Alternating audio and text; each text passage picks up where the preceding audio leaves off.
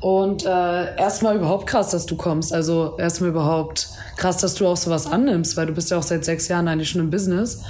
Und ich glaube, so nach der ganzen Resonanz, die du bekommst, ist es besonders cool, dass du auch so für kleinere, so weißt du, Podcasts das machst. Ja, das mache ich immer wieder mit, ne? weil die großen, das kennt man ja wie alles und weiß auch, wie die funktionieren. Voll. Die Themen, ähm, warum nicht? Also wir sind ja auch mal, äh, wir haben auch mal irgendwie angefangen mit mhm. Katapult und da waren wir auch froh, dass zum Beispiel die Titanic damals, obwohl man uns überhaupt nicht kannte, äh, so eine kleine Kooperation mit uns gemacht hat, diese Anzeigentausch. Äh, sage ich sowas nicht, aber ich kann nicht alles sozusagen, es ist natürlich ein bisschen Glück, ne, wann ich mal sage, okay, jetzt schaffe ich es ähm, und wann nicht.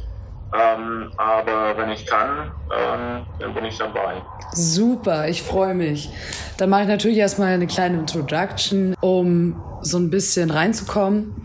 Also, ich habe, ähm, genau, ich bin selber äh, auch Medienjournalistin und äh, sehe das eigentlich genauso. Ich fand halt, du bist ein besonderer Charakter, der auch äh, schon oft in die Kritik geraten ist, aber du halt immer für deine Wörter einstehst und du sogar auch schon Entschuldigung bekommen hast und ich finde es gut. Ja, ich habe gesehen, Süddeutsche Zeitung zum Beispiel. Übermedien haben sich nochmal entschuldigt, so was da so war mit dem Clown der Rubriken.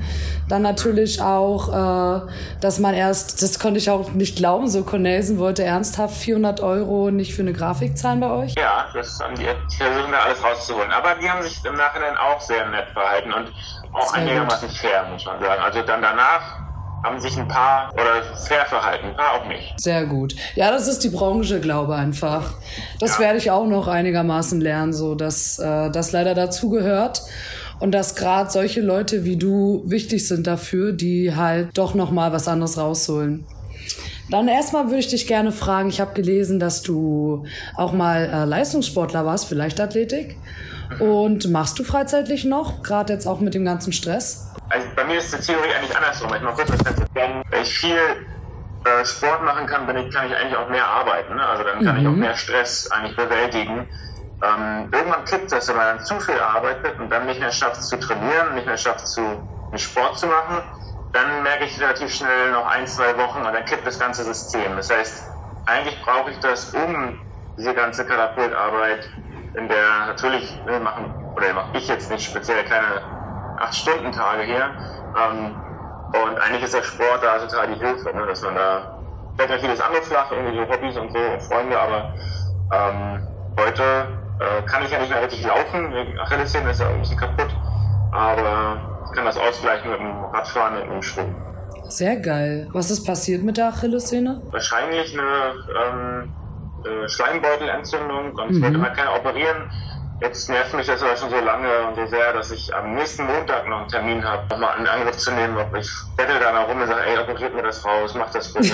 die Ärzte sagen dann, ja, solange du noch gehen kannst und noch Fahrrad fahren kannst mhm. und schwimmen kannst, ist das uns risikoreich, jede Operation ist Risiko.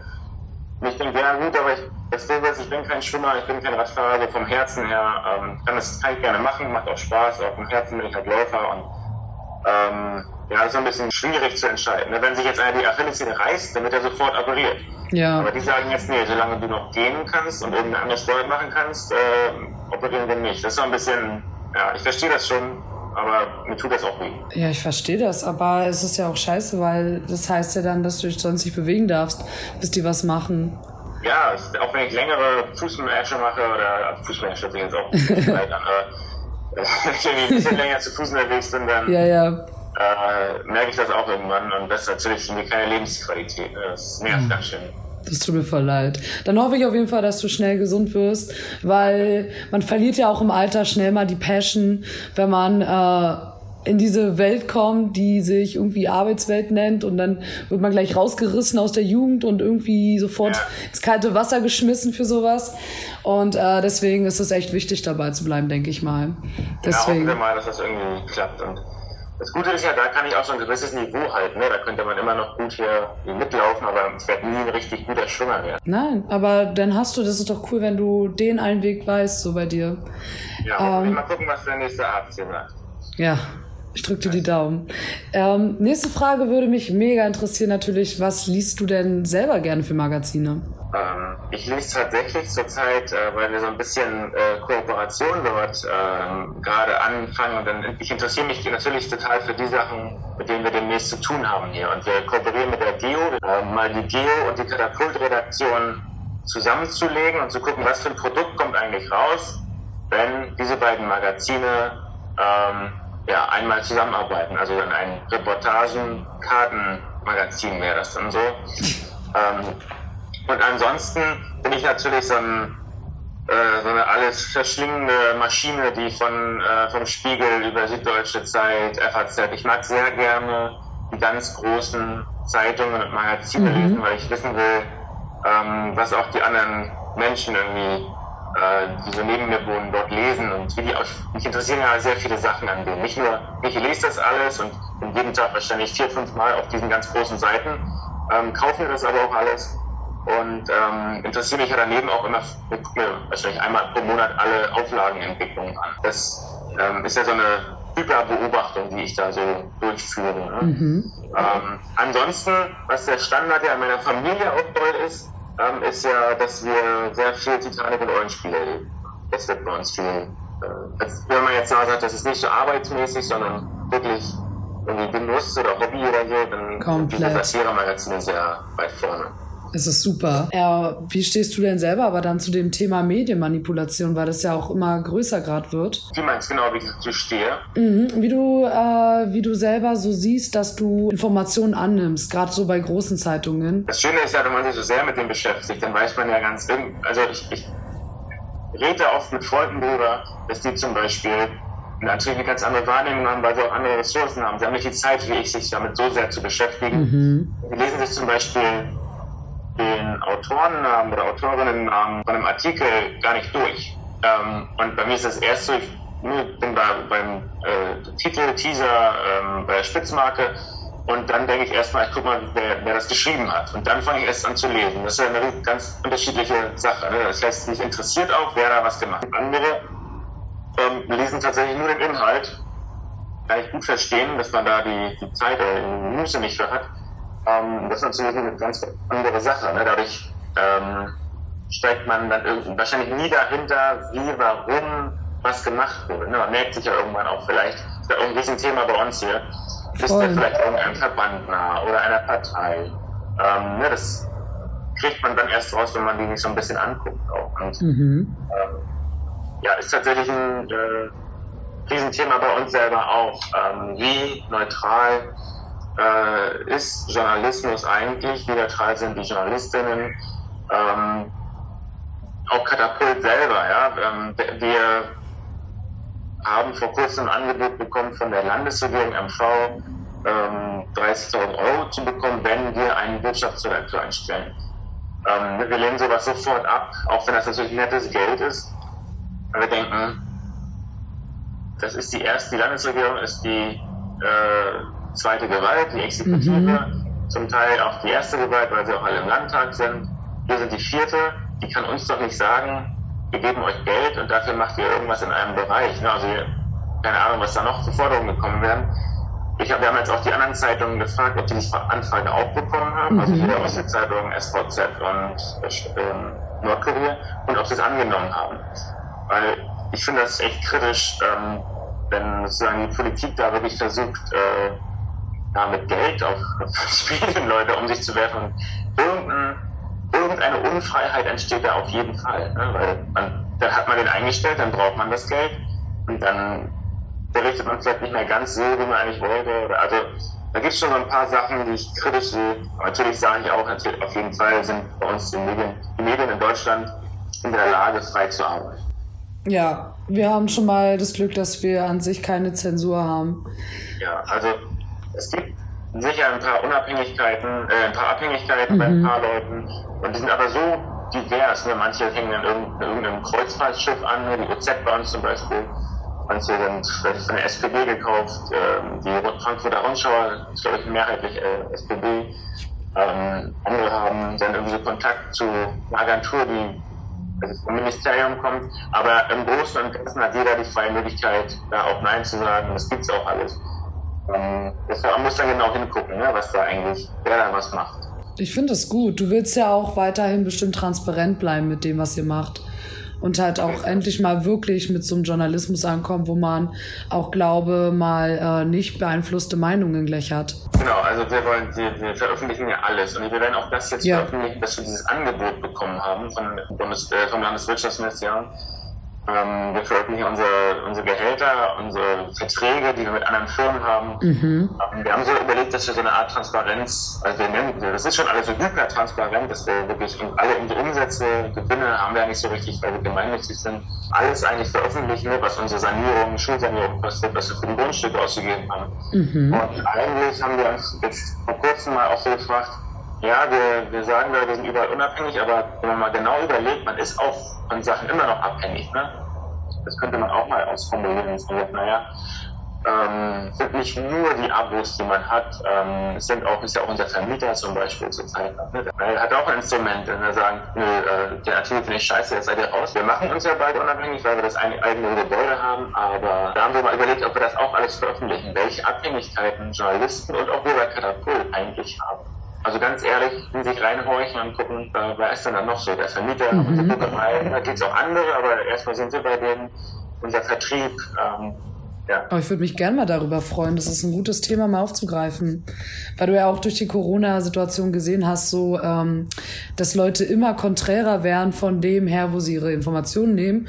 Und ja, man dann halt einfach nicht mehr richtig guckt. Und das ist halt komplett das wichtige Thema, dass die Leute irgendwie wieder ein Leitfaden brauchen, wie sie wirklich Informationen rausziehen. Weil sonst ist sehr viel mit Abwägen und Vergleichen. Ich glaube, wenn wir das sozusagen ehrlich machen und man auch sieht, ich glaube, das da sind die Leute jedes Mal wieder baff, wenn wir da unsere Kontostände von, von der Firma, wenn wir äh, unsere Gehälter veröffentlichen, wenn das so sehr transparent ist mhm. und keine, keine Geheimnisse mehr gibt, das ist echt, das gibt viel Glaubwürdigkeit und so, dass die Leute haben da Respekt für. Ja. Und ich kann auch verstehen, dass andere Firmen das nicht haben. Die sind mal anders gestartet, in einer anderen Zeit, vor 20, 30, 40 Jahren. Da war das noch nicht so ein großes Thema. Und heute ist natürlich im Nachhinein super, super schwer, wenn man das jetzt, da gibt es irgendwie eine Firma, die hat 90 Mitarbeiter, Mitarbeiterinnen und ähm, die haben alle unterschiedliche Verträge und auch in dieser Verschwiegenheitsklausel, dass sie es nicht veröffentlichen dürfen, wir haben ja keine Chance, jetzt transparent zu sein, ne? wenn wir das ganze Unternehmen auseinanderfliegen. Das ist unser Vorteil, dass wir von vornherein anders gestartet Sehr geil. Dann, äh, wie seid ihr oder wie bist du überhaupt auf den Namen äh, Katapult gekommen? Ähm, das äh, war schon fertig, als noch bevor überhaupt klar war, was das wird. Es sollte ja mal vielleicht so eine Punkrock-Band werden und das wollte aber keiner mitmachen. Und dann ein Jahr später ist das dann das geworden. Und das hatte ich schon immer so gedacht, dass wenn ich mal was mache, ähm, dann soll das so heißen. Mir war auch egal, ob das gar nicht passt zum Thema, ist ja jetzt auch so. Wir haben ja später dann noch entschieden, dass wenn Katapult schon zu unserem Inhalt, also Karten und mhm. Wissenschaft nicht passt, dann kann das Logo auch nochmal nicht dazu passen. Es passt alles gar nicht zusammen. Ja. Ähm, und die Leute können sich trotzdem merken. Das ist ja oft dieses Argument, auch schon von mhm. Wirtschaftsberatern gewesen früher. Wir müssen eine Einheit bilden, das heißt, wir hätten Karten heißen müssen. Wir Karte die Welt als Logo haben müssen. Und das fand ich mal schon so ein bisschen komisch, weil wie langweilig ist das? Ne? Dann bleiben auch keine Fragen offen, dann kann man auch nichts machen. Ähm, deshalb aber alles anders und die Leute funktionieren trotzdem. Äh, deswegen, du bist, du bist ein Paradebeispiel dafür, dass es doch geht. Weil früher, das war ja auch das Krasse, ich habe ja dein Buch auch hier neben mir zu liegen. Mhm. Und ähm, als ich das gelesen habe, so habe ich auch gesehen, äh, da war ja wirklich vor sechs Jahren war ja schon der Print fast am Sterben. So, die Leute lesen ja alles online. Und wie konntest du dich da überhaupt noch mal wirklich, weil du musst ja alles auf eine Karte setzen, wenn du wirklich damit anfängst, wieso? Ich glaube, super einfach, weil ich gar nicht mir genau angeguckt habe, dass die alle äh, sinken. Mhm. das ist gar nicht so, ja, haben uns alle gesagt. Es gibt ja da auch wirklich, wenn man so eine Gründung in einem Land macht, ja. man Unterstützung und gibt so Ratschläge und so. Und ähm, da wird natürlich eher beraten, online das zu machen, nicht zu drucken, nicht in Greifswald zu bleiben, eher nach Berlin, nach, nach Hamburg zu gehen. Mhm. Ähm, und das, wir haben das ja nicht so gefühlt. In Greifswald gibt es keinen Verlag, der so uns wirklich wahrhaftig rumjammern hätte können, äh, es geht uns allen schlecht. Mhm. Dass wir haben keinen Menschen gesehen, der wirklich so leidet gerade. Deshalb dachten wir, na gut, ähm, ist uns so egal, wie, wie da die Zahlen insgesamt gerade sind. Wir hätten auch dafür nirgendwo irgendwie äh, Unterstützung bekommen, wenn, wenn man sich in so einen fallenden Markt setzt, äh, mhm. eine Wirtschaftsstellerin, kriegt man nirgendwo Geld. Ne? Ähm, das heißt, eigentlich ist ja alles auf Digitalisierung aus und so weiter. Ähm, ja, wir hatten dann einfach gedacht, äh, ein Jahr online gearbeitet und nicht genug Geld verdient, um davon zu leben. Jetzt drucken wir noch einmal und äh, uns ist egal, wie der Markt aussieht. Und damit haben, haben wir echt überlebt eigentlich. Das eine Jahr online war äh, sehr, sehr unertragreich. Ja, wie habt ihr das dann damals gemacht? Ähm, weil ihr habt ja bestimmt viel gearbeitet und wenig gesehen. Wie lange ging das? Also ein Jahr lang äh, nur online, da waren wir zu viert. Das war eigentlich ich hatte da schon viel gemacht, die anderen drei, glaube ich, ein bisschen mehr als acht Stunden gemacht. Und dann kam eigentlich eine wirklich interessante Zeit. Dann ging unsere, wir hatten so eine Förderung vom Bund, Exist heißt es, so für mhm. Gründer, ein Gründerstipendium. Da lief dann irgendwie aus nach einem Jahr und dann gab es eine Anschlussförderung, die haben wir aber nicht mehr bekommen. Das Land MV hat das verweigert. Und das war ganz gut für uns. Ne? Wir waren natürlich da geknickt, aber das war gut, weil dann hatten wir von einem auf den anderen Tag gar kein Geld mehr. Zwei von unseren vier Leuten sind abgesprungen, die war ich also, mm. kann man so ziemlich, kausal sagen, weil, nicht, also weil das Projekt irgendwie nicht mehr so äh, erfolgreich äh, erschien. Mhm. Und Tim Ehlers und ich sind da geblieben äh, und haben weitergemacht und haben dann gesagt, okay, wir haben kein Geld bis jetzt, oder wir hatten da irgendwie vielleicht so 200 Euro im Monat verdient online. Das reicht ja zu zweit nicht so, äh, merkt man ja schnell. Und ähm, dann haben wir gedruckt und die, wir wussten, die Ausgabe muss sich verkaufen, damit wir überhaupt zweite Ausgabe drucken können oder weitermachen. Dann war das immer so, die ersten vier Ausgaben haben wir wirklich von Ausgabe zu Ausgabe gewusst, entweder die verkauft wieder und die klappt wieder oder mhm. wir sind weg. Also jede einzelne Ausgabe war am Anfang dann hätte eine Insolvenz sein können. Aber die ersten vier haben zum Glück alle gut verkauft. Dadurch, äh, dadurch ging Wie habt ihr die vorangetrieben, diese ganzen Verkauf in den Printmedien? Wir hatten ja damals, das kann man sich heute gar nicht so vorstellen, aber mhm. es ist echt nicht lange her, ne? fünf, sechs Jahre, dass das Instagram wirklich nicht so, nicht so ganz groß gab, sondern eher als ähm, vielleicht so ein bisschen so vorstellbar wie heute TikTok, dass da so ein paar sind, aber lange nicht die Masse. Ähm, also ein paar abgespacede Leute sind da und machen da was, aber nur die fotografieren da gerade so ihr Essen und ihren Körper. So war das. Das war die Zeit, ja. so viele. Und ähm, Facebook war das große Massenmedium. Mhm. Und wir haben das eindeutig darüber geschafft, dass wir Facebook wirklich auch das Jahr, was in dem wir online waren, äh, sehr sehr studiert haben, sehr uns überlegt haben, wie funktioniert dieser Algorithmus, wie kann man da auch Werbung schalten. Da waren wir also wirklich sehr schon, wir bis heute, heute natürlich auch mit Twitter und Instagram. Ähm, das heißt, wir sind voll auf die sozialen Medien gegangen und wir sind ja heute auch immer noch überproportional stark dort. Also wenn man sich die Instagram-Zahlen anguckt, dass wir da irgendwie zwei Drittel, glaube ich, von der Süddeutschen oder von der Zeit oder so haben an, an Größe. Ähm, das ist ja Wahnsinn. Ne? Die sind ja sonst viel, viel größer als wir, aber wir ja. haben da ein bisschen mehr Zeit investiert und auch ein bisschen, glaube ich, mehr Liebe, dass man das wirklich erste Stelle setzt und die anderen machen ja immer oder gleichsetzen mit den Printmedien, dass das mhm. genauso wichtig ist für uns. Bei anderen ist ja oft so, dass sie sagen, wir haben unser gedrucktes Ding und die sozialen Medien machen da auch noch so mit.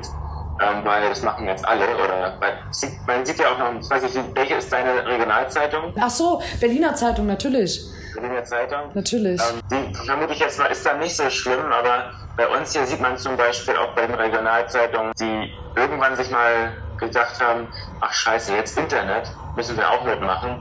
Dann mhm. lass mal irgendeine so eine Internetseite bauen und dann äh, betreiben wir die irgendwie. Aber die, die sehen äh, wirklich so unfassbar hässlich aus und man wird von Werbung zugeballert und man, niemand hat Spaß mit diesen Internetseiten. Mhm. Man hat immer oft den Eindruck, dass diese eher älteren Medien, nicht alle, ne, aber einige, ähm, das alles so mitmachen müssen. Aber so richtig Lust haben die da, sie hätten eigentlich lieber gerne analog, analog weitergemacht. Und das Safe. ist, glaube ich, unsere Stärke, dass wir nochmal gesagt haben, ey, wir konzentrieren uns voll Kanne auf äh, Facebook, später auf Instagram, Twitter. Wir versuchen jetzt auch mit TikTok voranzukommen. Viel schwerer als die anderen drei, aber ähm, das musste, man muss dahin, wo die Leute sind und äh, da sind die nun alle.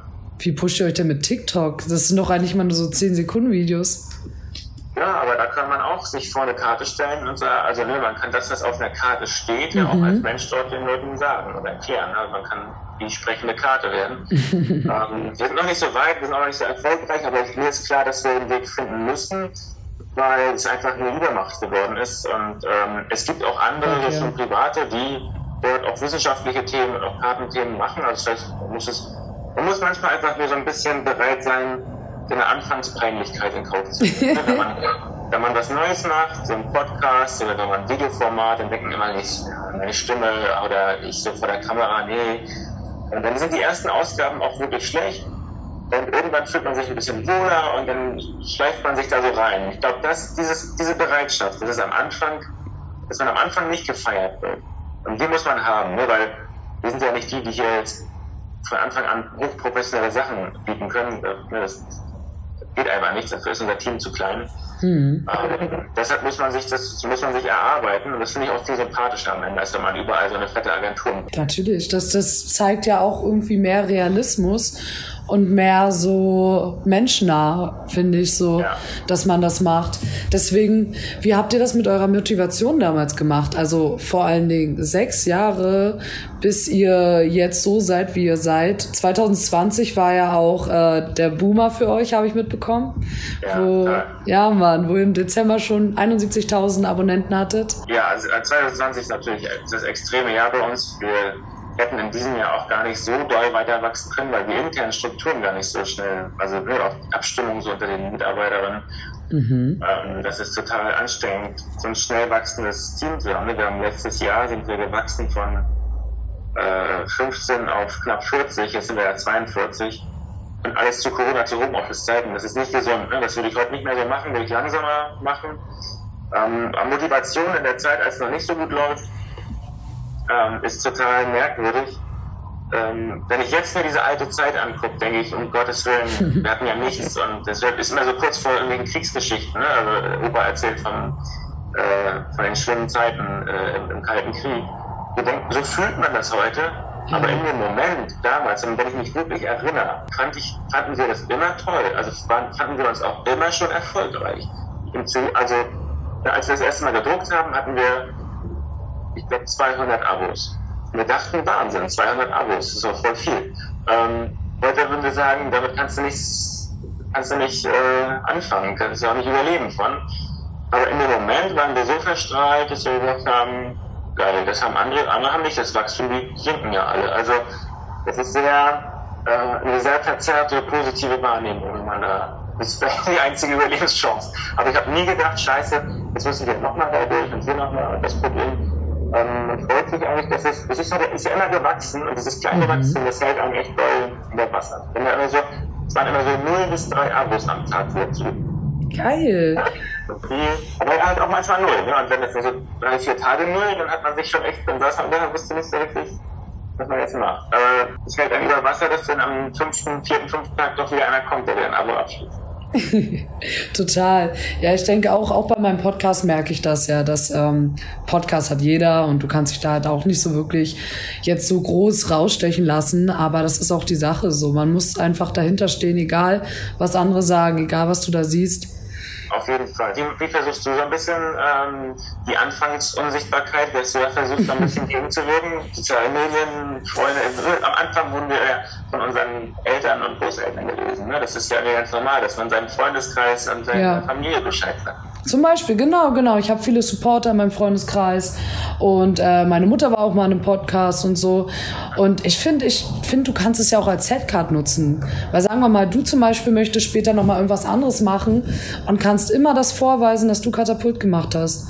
Und so kann ich halt vorweisen, dass ich eigener Content Creator für das bin, so. Ja, das ist natürlich cool, ja.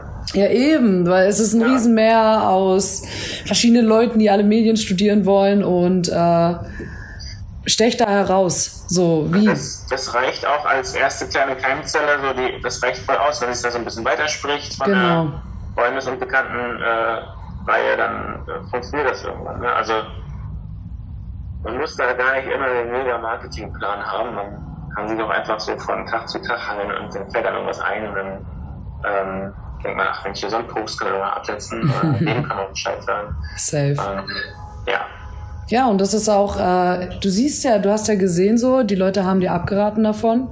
Und du hast es trotzdem gemacht. Und ich glaube, man muss auch dieses Risiko manchmal eingehen. Weil die Welt ist schon so, so vorgesehen und so vorgeplant. Und sobald du ein bisschen in die andere Richtung gehen willst, passt es ja gar nicht in den Plan. Und genau das darf man einem niemals irgendwie einreden lassen, dass das nicht geht. Vor allem in der Wirtschaft, bei den BWLern, das, da man merkt auch irgendwie, dass die Berater dort irgendwie alle ähnlich ticken, eine ähnliche mhm. Ausbildung durchmacht, durchgelaufen haben. Und dadurch merkt man manchmal bei so Firmen, ah ja, das ist wieder so eine Firma mit so einem fancy Logo und die haben wieder ganz viele Vokale im, die heißen dann Luju und äh, alles ist ja total in zurzeit, ganz viele, äh, ganz viele Vokale, ne? Ja. Zalando, äh, das ist ja alles von irgendwie Google und äh, das ist alle, ähm, da denke ich manchmal, okay, wir sind jetzt auch zufälligerweise eins, das ganz schön viele äh, Vokale hat. Ähm, aber diese ganzen Fantasiesachen, äh, Luponlu und so, ähm, das wird halt empfohlen, dass man so, sag mal, ja, nicht zu viele Konsonanten hat.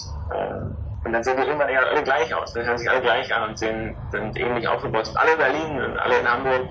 Ähm, Standard. Obwohl, ne, wenn, man, wenn man da wohnt, ist ja kein Problem, aber das sollte dann auch ähm, ein bisschen gesagt, sie sollen da hinziehen, weil es da besser ist. Das finde ich so ein bisschen kritisch. Für andere Städte kann auch Vorteile haben, in der kleinen Stadt zu bleiben.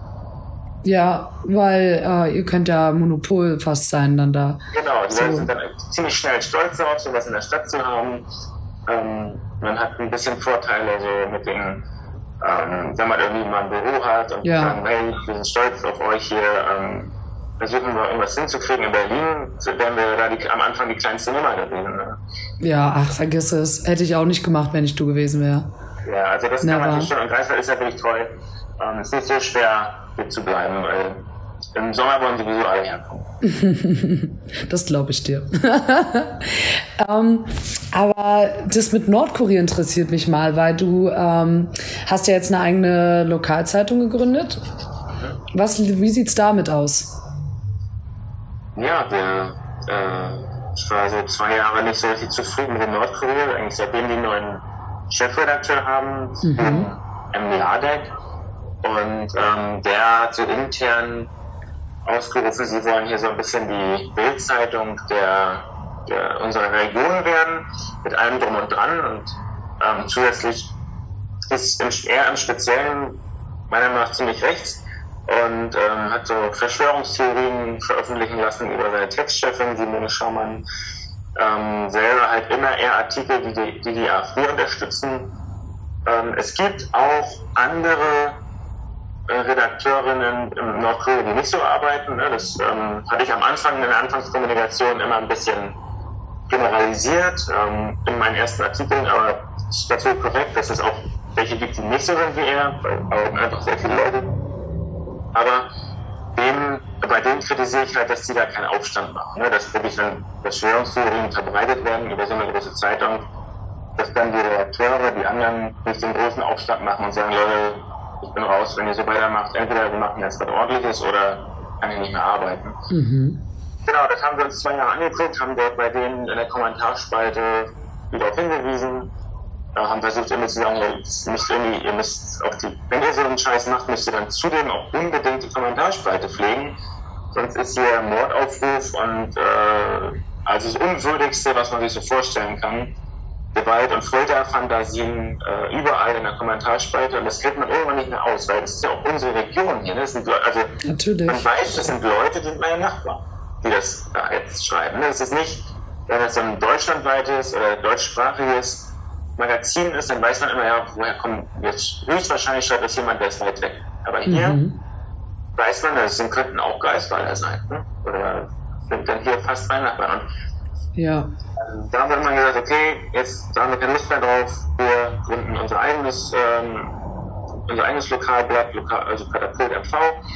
Und das haben wir jetzt begonnen in der Zeit vier, fünf, nee, fünf Leute und kriegen jetzt im Herbst nochmal drei dazu. Mhm. Dann wird das noch ein bisschen stabiler. Ich habe da große ähm, Erwartungen geweckt. Ich habe natürlich da äh, nur das Beste am Anfang von erzählt, damit das gründen, wie toll das wird.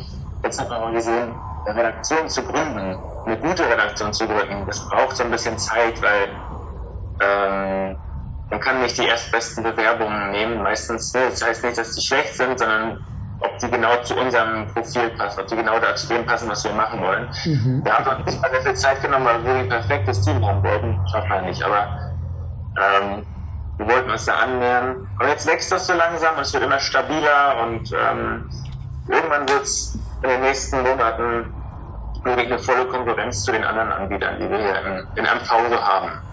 Geil. Werdet ihr bei Kartografien bleiben und äh, das ein bisschen ausweiten oder wie sieht's aus? So halbe halbe. Also wir haben auch gesehen, dass Lokaljournalismus ohne Bilder nicht, also ohne Fotos nicht so richtig funktioniert. Ja. Aber wir wollten unsere DNA auch nicht aufgeben. Das heißt, wir machen viele Grafiken und Karten, aber wir nutzen natürlich auch äh, Fotoleute, die wir haben auch einen, das, das macht total Spaß, den Typen, der mit der Drohne hier noch rumfährt und ähm, dann die fliegen lässt und wir entstehen so schöne Bilder. Ähm, Geil. Also sowas äh, müssen wir natürlich mischen und das entscheiden wir so von Thema zu Thema. Gibt es da irgendwie Statistiken, die interessant sind, in eine Karte gegossen zu werden oder ist es besser, ein Foto zu machen? Und dann äh, ja, wird das so abwechselnd, so einigermaßen abwechselnd zur Zeit ähm, Foto und Karte gemacht.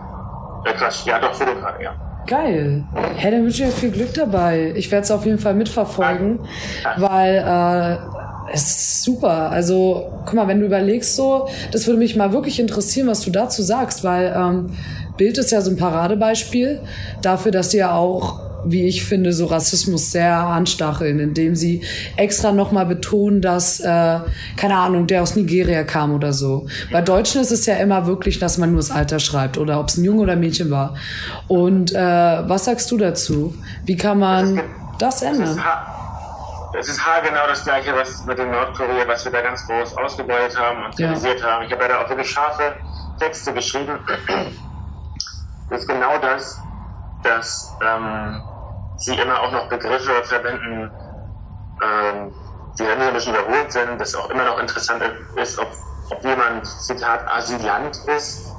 Ähm, ne, das ist für sie immer noch eine große Meldung. Ne? Es sind nicht Menschen oder so, sondern es sind immer wir und die. Genau. Und ja, noch, noch schlimmer, dass das eben auch ange, nicht genauso schlimm, was du eben auch angestellt hast, wenn irgendwo eine Straftat begangen wurde und es wurde von jemandem begangen, der nicht weiß ist, dann prüfen Sie nochmal, ob das vielleicht gar keine deutsche Staatsbürgerschaft hintersteht und dann schreiben Sie auch Tunesier, Marokkaner, irgendwas und am besten, äh, das gibt es echt in Nordkorea, wenn die dann irgendwie noch, eine, wenn, wenn das Opfer an dieser ganzen Geschichte eine Oma ist, dann schreiben die wirklich äh, tunesischer äh, Flüchtling oder Asylant äh, greift deutsche Oma an. Ne? Also die Opfergesellschaft sind die Deutschen und die Tätergesellschaft sind die, also ich würde mal sagen, groß für die Ausländer bei denen. Mhm. Und das ist natürlich ganz, ganz kritisch.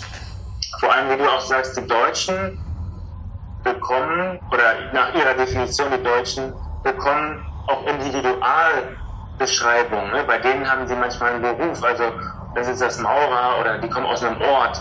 Ähm, die werden genau beschrieben, während die vermeintliche Gegengruppe eine Gruppengemeinschaft bekommt. Ne? Das ist ja genau Definition exactly. äh, von Rassismus, wenn ich einer fremden Gruppe eine Gemeinschaftseigenschaft zuschreibe, wenn ich sage, alle Tunesier sind eher, ne, oder immer wieder Tunesier in Verbindung mit äh, Straftaten bringe.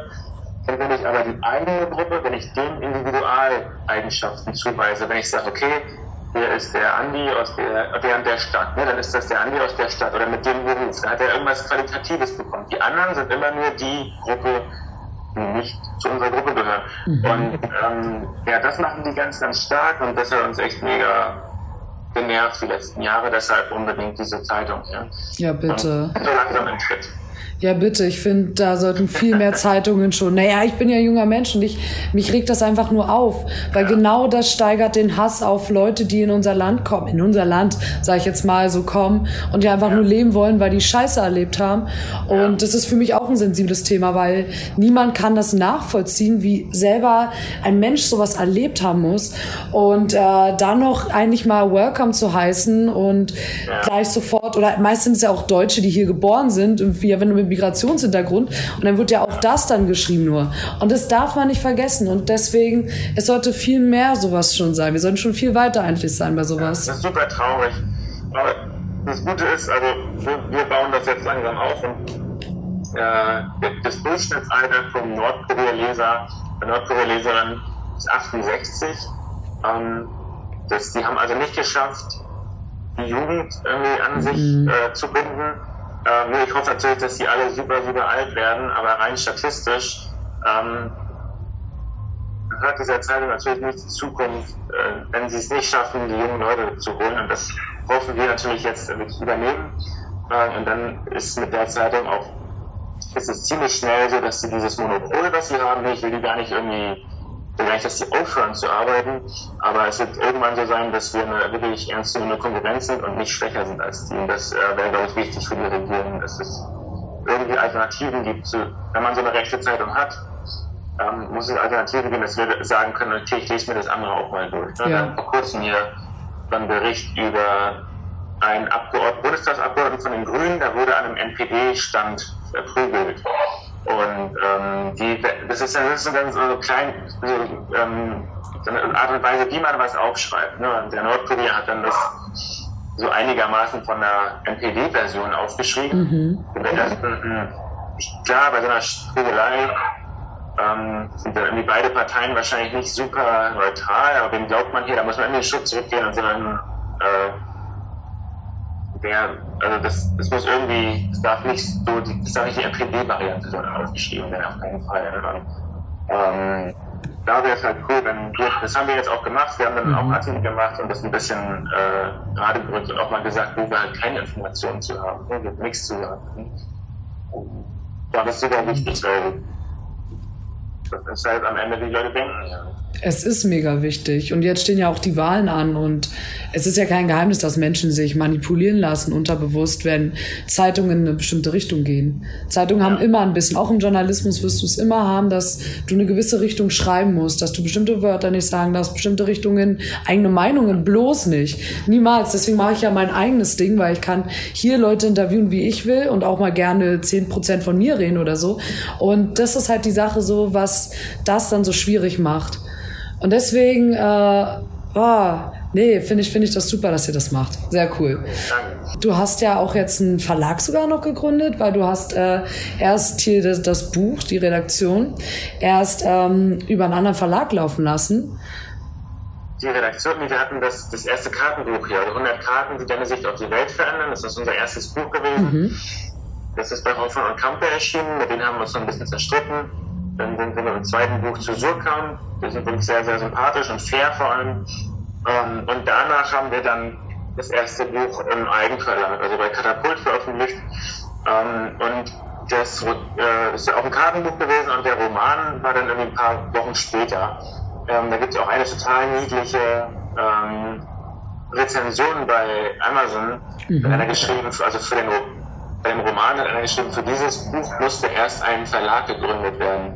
Das fand ich so schön, weil ähm, das hatte so zwei Ebenen. Erstmal, ne, der ist so schlecht, das hätte kein anderer Verlag durchgefunden. Oder äh, der ist so, ähm, der, der ist so präsent, der braucht seinen eigenen Verlag. Also der ist so, weiß nicht, ähm, das ist so ein, sozusagen, es war beides möglich. Und ich glaube, er hat trotzdem, aber ich glaube, es war positiv, hat er mit fünf Sterne gegeben worden. Ähm, fand ich irgendwie niedlich, äh, dass man das so formuliert hatte. Ja. Aber ja, das ist eines der ersten Bücher gewesen. Äh, und so einen Roman hatten wir vorher sowieso nicht gemacht, die wir bei Katapult dann alleine veröffentlicht haben. Und jetzt, mittlerweile, ja, wir haben diesen Verlag gegründet, da arbeiten jetzt acht Leute. Und ähm, das ist total schön, wie die da so alleine, ich bin da gar nicht viel drin, ne, bei denen ich entscheide ein bisschen mit, welche, wie das Programm so aussieht und mhm. was wir machen, aber dann machen die das schon alleine. Und das ist so schön, wir haben das erste Kinderbuch jetzt gemacht, das macht so unfassbar viel Spaß. No way. Wechseln, das Metier so ein bisschen zu wechseln. Ich bin sehr stolz drauf. Ähm, wir haben jetzt, glaube ich, schon insgesamt zehn Bücher verlegt und es kommen jetzt pro Saison, also pro Halbjahr immer so fünf, sechs dazu. Echt? Mhm. Macht ihr das dann auch so ein bisschen im Kartografiestil? Ähm, bei dem Kinderbuch jetzt haben wir tatsächlich rein auf Illustration gesetzt. Es ist, äh, geht um eine Tiefseetaucherin. Ähm, Juli heißt die und die taucht erst so ein bisschen äh, selbst und kommt natürlich nicht tief und trifft irgendwann ihren, ihren späteren Freund Ulf, das U-Boot. Mhm. Das steigt sie dann ein. Und man, man blättert das Buch sozusagen nicht normal von links nach rechts, sondern von oben nach unten auf. Das ja. ist nicht, jetzt kommt es da nicht so weit. Und je, je weiter man aufblättert, Geil so tiefer taucht sie in die Tiefsee.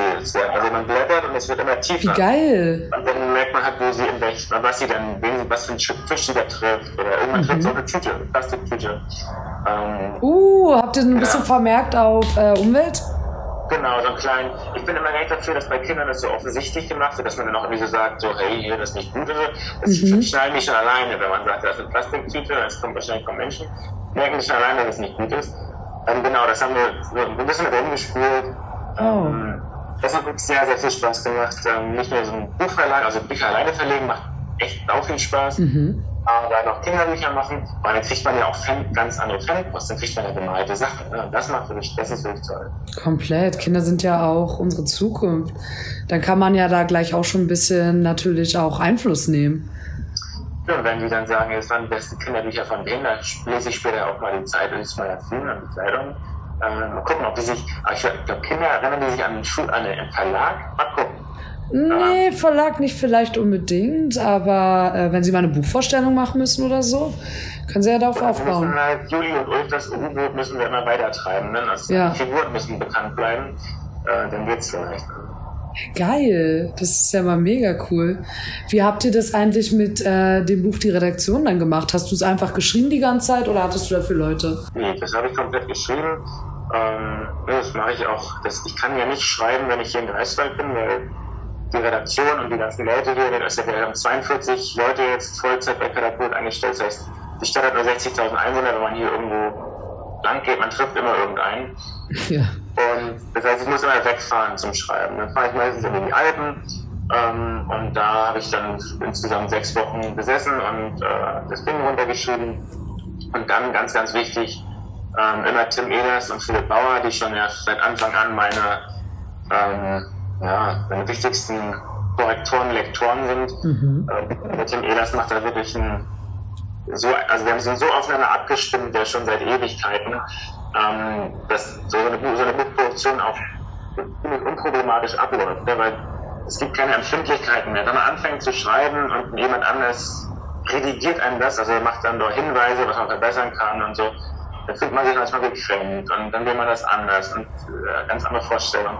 Und wir sind so eingespielt, dass ich einfach alles von dem annehme. Ähm, ich bin da sehr unemotional. Wenn ich denke, der ist Sprachwissenschaftler, äh, der weiß es besser, dann nehme ich das an. Ja. Und ähm, das macht wirklich Spaß, in so einem sehr eingespielten Team äh, dann solche Bücher zu machen. Sehr geil. Wie wahr sind die Stories da drinne? Weil das habe ich mich echt gefragt die ganze Zeit. Ich habe mich jetzt zu der äh, Formulierung äh, entschieden, dass also es gibt keine Story, wo die Story im Kern falsch ist. Ne? Es ist immer im Kern so passiert. Ja. Was ich aber natürlich gemacht habe, ist, ich habe manchmal mehrere Szenerien zusammengepackt. Äh, wenn ich jetzt irgendwie so eine so eine Geburtstag beschreibe und äh, wenn zum Beispiel die Sachen, die ich da erzähle, an mehreren Geburtstagen äh, passiert sind, habe ich natürlich zusammen in diesen einen Geburtstag gepackt, weil ich nicht nochmal die Szenerie aufmachen wollte oder nochmal, nochmal. Dann habe ich das verdichtet. Mhm. Und ich habe natürlich auch ähm, die Figuren, ähm, die, die, die, ich nicht gefragt habe, ob sie darin vorkommen wollen, die habe ich einfach, äh, denen habe ich schon Mühe gegeben.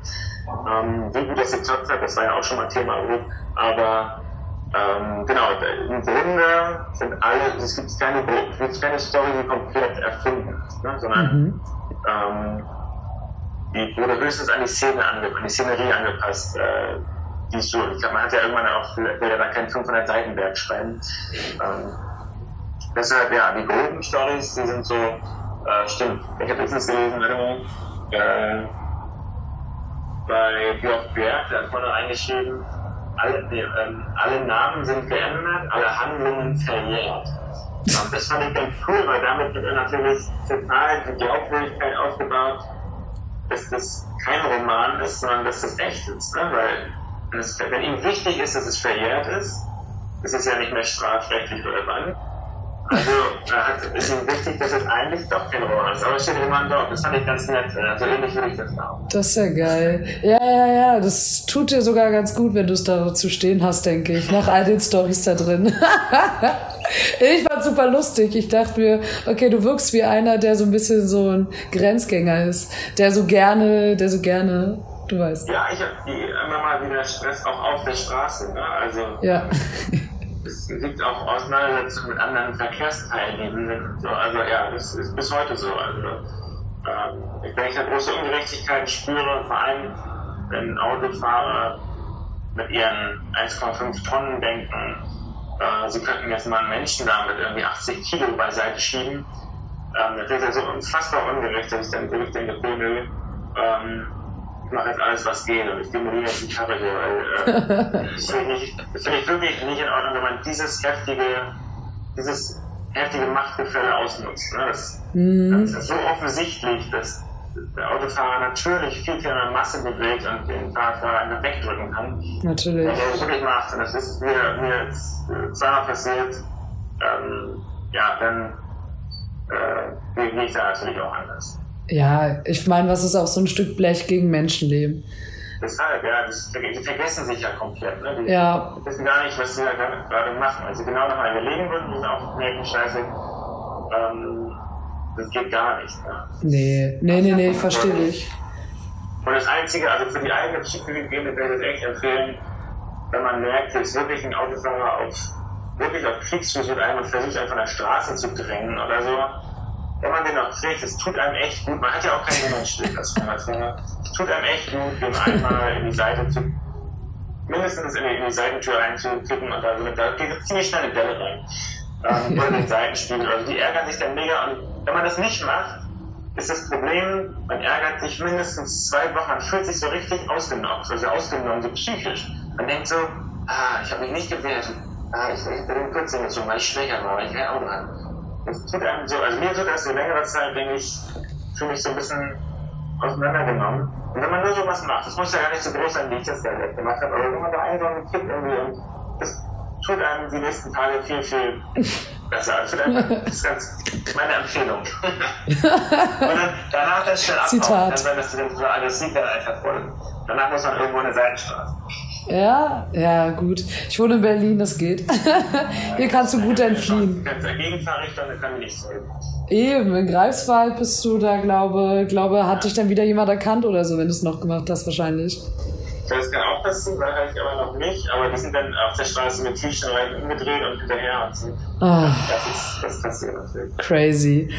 Irgendwann ich damit auch. Aber ich bin äh, zur Zeit kann ich nicht akzeptieren, die Schweine sich da so daneben ja, nee, ich verstehe schon, man muss schon Akzente setzen, weil es gibt, glaube ich, viele Menschen, die Machtposition gerne ausnutzen mhm. und auch gerade die Situation hierarchisch vielleicht ein bisschen überwachen und ähm, allgemein halt nicht so auf andere Menschen achten. Ich kann zum Beispiel auch nicht verstehen, weil ich äh, empathisch bin und halt sofort denke, warum denkt jemand anderes so krass? Weil man denkt das immer gar nicht selber von einem. Man will ja irgendwie das Gute in den Menschen einfach bedenken. Ja, das Autofahrer sind da manchmal wirklich äh, Quote an Autofahrern, die da wirklich denken, ähm, auf meiner Straße darf jetzt nicht gar kein anderer fahren und so. Das ist nicht unfassbar, wie, wie unsozial das ist. Aber fährst du Auto? Ja, das ist vielleicht ganz gut. Ich fahre viel Fahrrad, aber ich fahre auch viel Auto. Ähm, dadurch ist man so ein bisschen beide Seiten. Also, ich wollte gerade sagen. Auch, ja. Dann wirst du alles gar nicht verstehen, dass die Radfahrer jetzt hier Exactly, exactly, weil das ist mir auch aufgefallen. Immer wenn man die Position ändert, dann regt einen wieder genau das andersrum auf.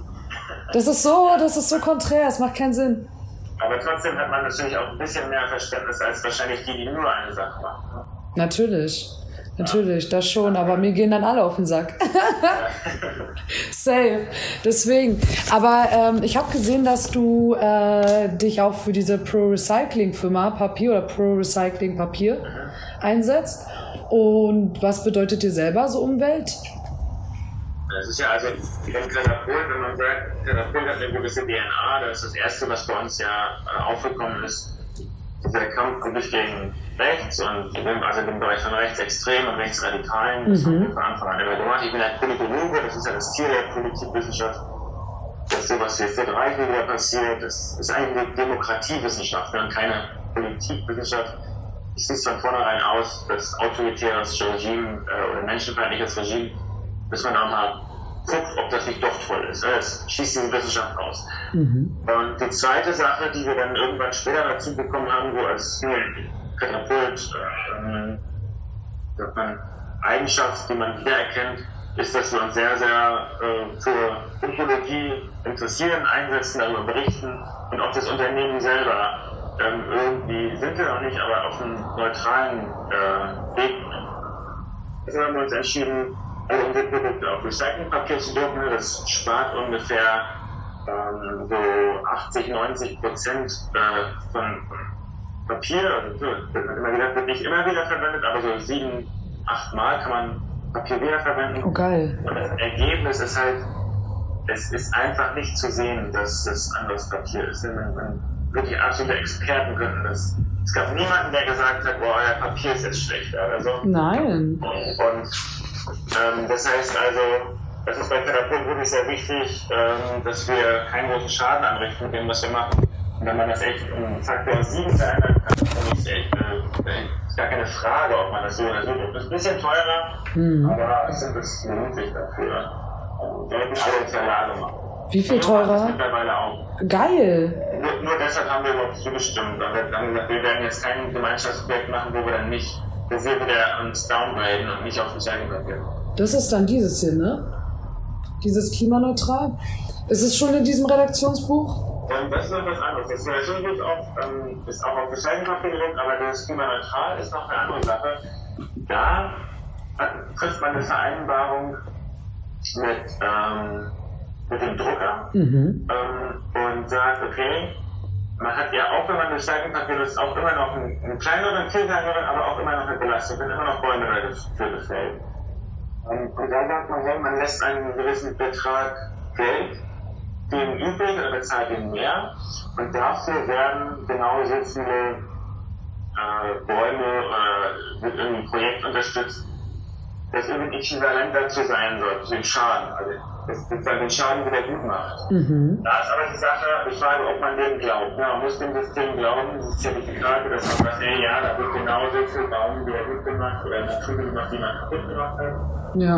Ähm, wir nehmen immer erstmal alles mit und denken, ja, muss sagen, okay, ja, ähm, diese ähm, klimaneutrale äh, Produktion. Und gleichzeitig hat er aber gesagt, ich finde es manchmal auch ein bisschen komisch, diese Zertifikate zu kaufen, weil wir sehen die Projekte nicht, die die machen. Das ist gut, man sollte das machen, finde ich, aber wir sehen die Projekte nicht. Deswegen haben wir gesagt, wir pflanzen den eigenen Wald in Greifswald an, damit haben wir jetzt ja gerade gewonnen.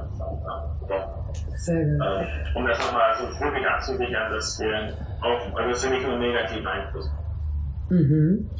Ähm, aber dann heißt es ja eigentlich, das könnte ja alles sein. Das könnte ja auch Greenwashing sein, wenn man sich so ein Zertifikat Genau. holt. Das ist das Problem bei diesen Zertifikaten, ähm, dass, dass es Greenwashing sein könnte, dass es das Projekt äh,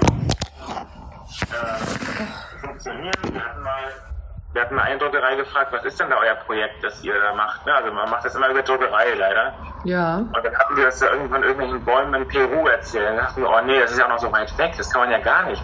Kann man ja nicht mal angucken gehen. Ähm, dann haben wir später darum gebeten, dass das auch bitte, also das dichteste, was da möglich war, war in den Alpen, dann haben wir das genommen.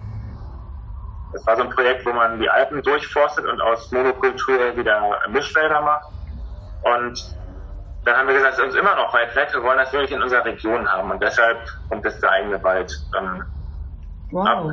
Jetzt, wenn, wenn die Blätter langsam runter sind alle, dann werden wir ähm, unsere kleinen Bäumchen alle da äh, einpflanzen und auch nochmal äh, die Buchsamen, äh, die Baumsamen äh, sammeln gehen. Ja, wir wollen das ja irgendwie so ein bisschen selbst Hand. Sehr geil. Ich finde das gut, ja. Das ist das Problem halt bei vielen Sachen, die eigentlich für was Gutes stehen. Aber ich dachte eigentlich, wenn man sich sowas kauft, so ein Zertifikat, dass man das tracken könnte oder sehen könnte, was damit passiert. Man kann das Projekt sehen. Also man kann sagen, okay, es wurde jetzt, hier ist das Projekt XY unterstützt worden, also das Alpenprojekt oder irgendwas anderes. Und ich habe aber irgendwie nicht so, dass trotz, also ich, ich, das heißt nicht, dass die alle schlecht sein müssen, aber ich vertraue immer noch nicht so viel, als will ich das selber machen. Ne? Ähm, ist das wirklich ein gutes Projekt und machen die da wirklich, äh, funktioniert das wirklich gut. Deshalb, äh, man kann das nachvollziehen, man könnte da auch anrufen wahrscheinlich und fragen, hey, mach mal ein Bild oder zeig mal, was ihr da gemacht habt. Mhm. Ähm, aber wir dachten, es ist noch besser, wenn wir es alleine machen. Ja, das ist cool. Nee, finde ich, finde ich super. Also wirklich, da kann man nur dran gewinnen.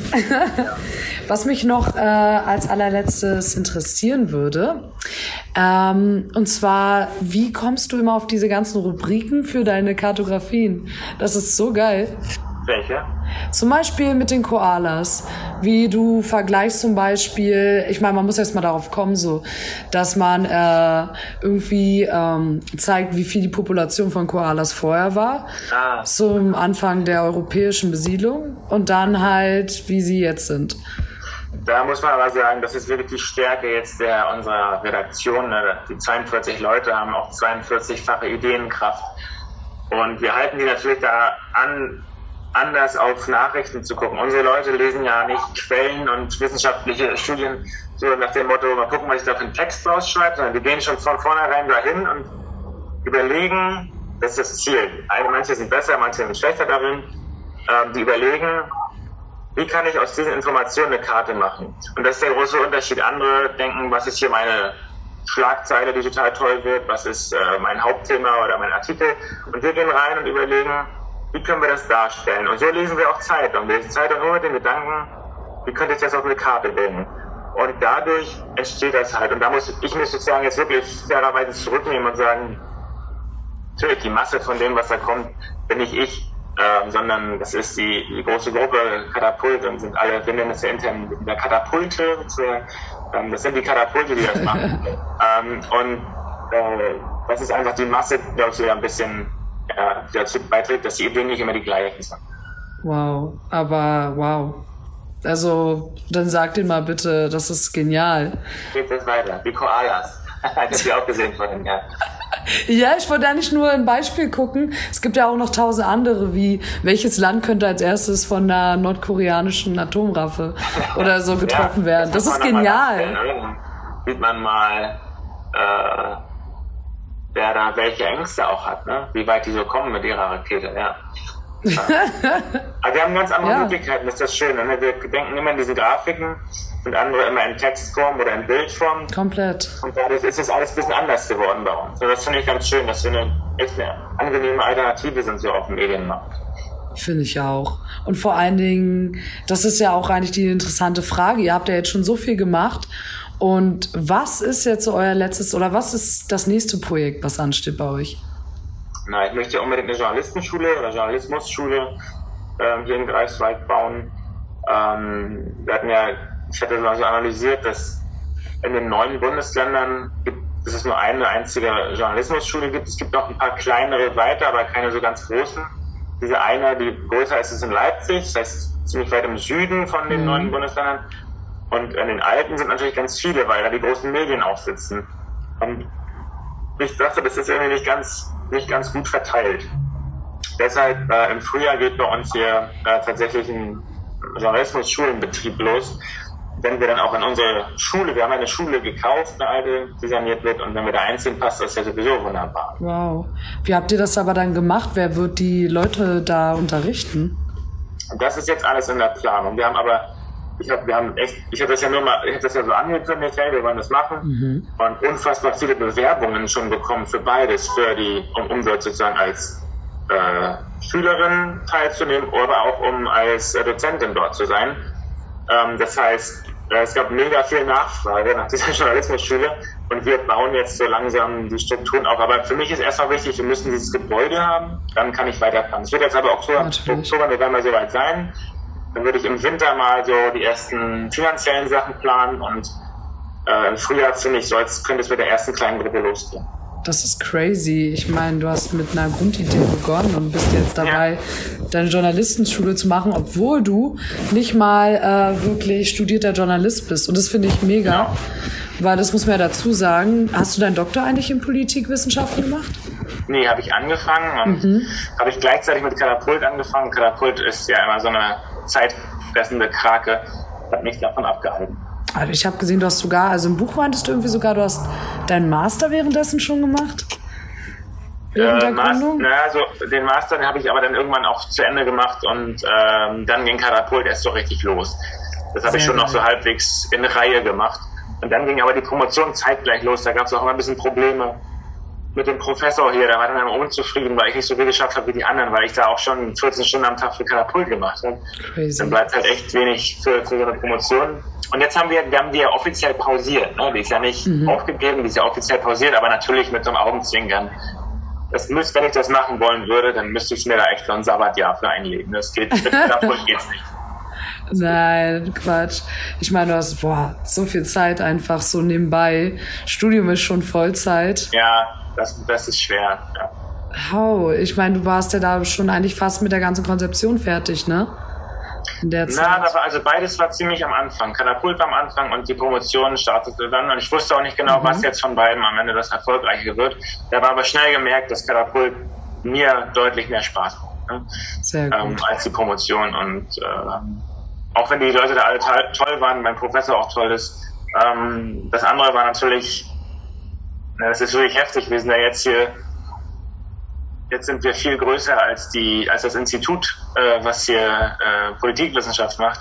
Das ist ja unfassbar. Ne? Wow. Früher haben wir von denen, die haben die uns unterstützt ja. äh, und uns Räume gegeben und wir haben so auch gelernt von denen. Und heute sind wir so entwickelt, ähm, dass wir die zahlenmäßig, äh, dass wir da größer sind. Das ist ja un unglaublich. Das ist unglaublich. Deswegen, du bist auf jeden Fall echt eine Inspiration. Das war super, super. Nein, wirklich, das war super schön, äh, dich hier zu haben. Auch im Laptop, aber auch natürlich ja. fürs Gespräch. Du bist super angenehmer Gesprächspartner. Das äh, macht es für einen auch selber als Interviewer immer noch mal viel, viel leichter. Ich finde so, du hast auf jeden Fall das gewisse Etwas und deswegen hat sich auch alles ausgezahlt, weil du einfach es verdient hattest Oh cool, das ist ja hier, das ist ja die liebste, äh, der liebste Podcast der Welt. Das hat wirklich Spaß gemacht. so eine warme, herzliche äh, Kommunikation. Cool. Natürlich. Ich danke dir wirklich für deine Zeit. Das ist super. Und äh, ich werde weiterhin natürlich alles mitverfolgen. Kennst du das, wenn du mit jemandem gut redest und du dich richtig bereichert fühlst? Ja, total. Ja. Wenn, wenn er nicht denkt, oh scheiße, jetzt noch schneiden äh, Nein. den Rotz. Ja, und das hatte ich ja. manchmal. Und das ist bei ja. dem null. Wirklich. Cool. Aber das freut mich, ja. Ja, Mann. Schön. Da bin ich auch gespannt, was du daraus machst. Ich freue mich. Dann bis dann. Ciao. Dann. Danke Tschüss. dir. Ciao.